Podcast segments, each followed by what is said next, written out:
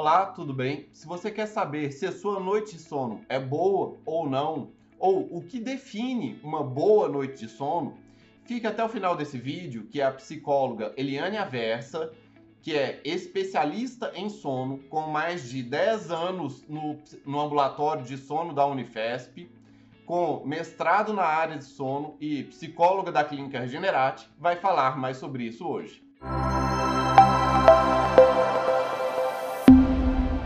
pessoal, eu sou Eliane Aversa, psicóloga, e trabalho aqui na Clínica Regenerate, uma clínica de neurologia com uma equipe multidisciplinar, com vários médicos especialistas em sono, e eu trabalho com a parte de terapia cognitiva comportamental para as insônias.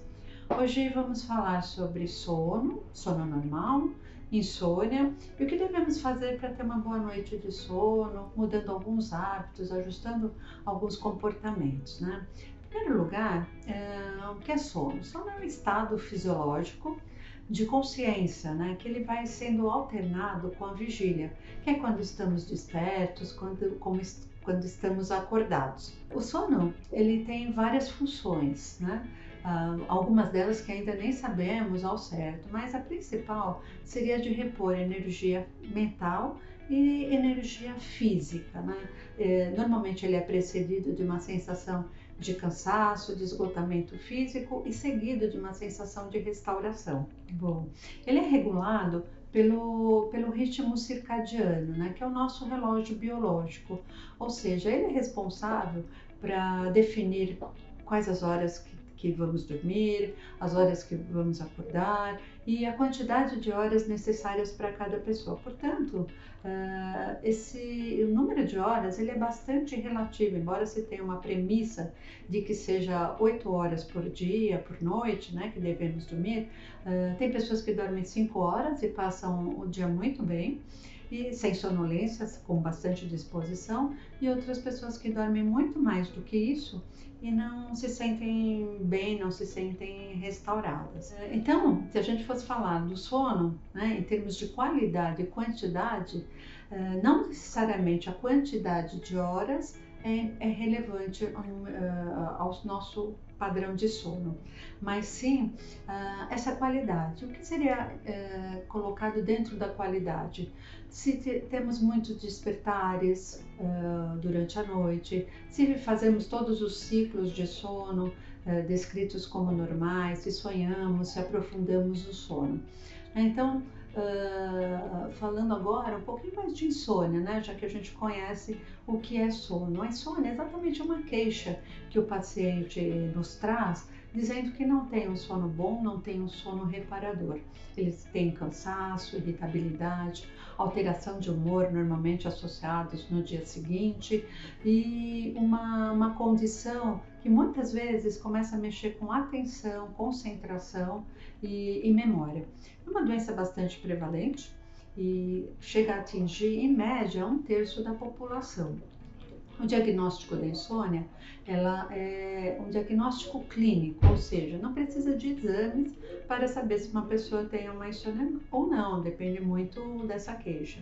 Se o médico tiver suspeitas de outros distúrbios de sono associados, como distúrbios respiratórios, incluindo o ronco, a apneia ou distúrbios de movimento, aí sim se faz a polissonografia, que é o exame de escolha para detectar uh, distúrbios do sono e é considerado o padrão ouro. Uh, a insônia, ela pode ser inicial, ou seja, a pessoa deita e não consegue pegar no sono, não consegue adormecer facilmente. E pode ser de manutenção ou de final de noite, né? Quando terminal, quando as pessoas elas têm um sono uh, muito fragmentado, vários despertares durante a noite, têm dificuldade a voltar a dormir ou têm um despertar muito muito precoce, elas acordariam né, muito antes do horário necessário para as suas atividades sociais. Né? Então, com isso, a gente está falando de dois marcadores biológicos importantes. A pessoa que tem uh, insônia inicial, ela tem ansiedade. Então, uma pessoa ansiosa, ela vai ter uma dificuldade, ela vai relatar que é muito difícil iniciar o sono. Uma pessoa depressiva já vai ter uma insônia de manutenção, essa insônia terminal. Ela vai ter, ela até dorme rapidamente, mas depois ela começa a ter despertares ou tem o sono uh, interrompido e muito acorda muito precocemente, né? Uh, então, com isso a gente pode ver que a insônia ela é aprendida, ou seja, mediante a situação que cada pessoa passa durante sua vida, se o comportamento, uma situação exige que ela fique acordada várias vezes durante a noite, isso pode transformar a insônia de uma situação temporária para uma situação crônica, né? Então, o sono, eh, falando dessa maneira, a gente pode dizer que ele gosta de regularidade ou seja, ele, é, nós orientamos que a, a pessoa preferencialmente consiga dormir e acordar em horários regulares, respeitando também os finais de semana, né? E o que pode, pode nos ajudar a ter uma boa noite de sono, né? Uh, já sabemos que hábitos irregulares, que estilo de vida inadequado pode prejudicar diretamente nosso sono. Então, aqui vai algumas recomendações para as pessoas que têm insônias, para pessoas que têm essa sensibilidade né, em dormir menos, uh, que podem ajudar muito dentro, dentro das nossas recomendações. Então, o que, que a gente, em primeiro lugar, sugere? Né? Que o quarto seja bastante arejado, que ele seja escuro e muito silencioso. Né? Uh, toda, uh, sempre que se sentir acordado, tanto para iniciar o sono como durante a madrugada, não deveremos permanecer na cama né, acordados. Essa é uma recomendação bastante interessante para que a pessoa associe a sua cama apenas a sono bom e, e não mais a insônia.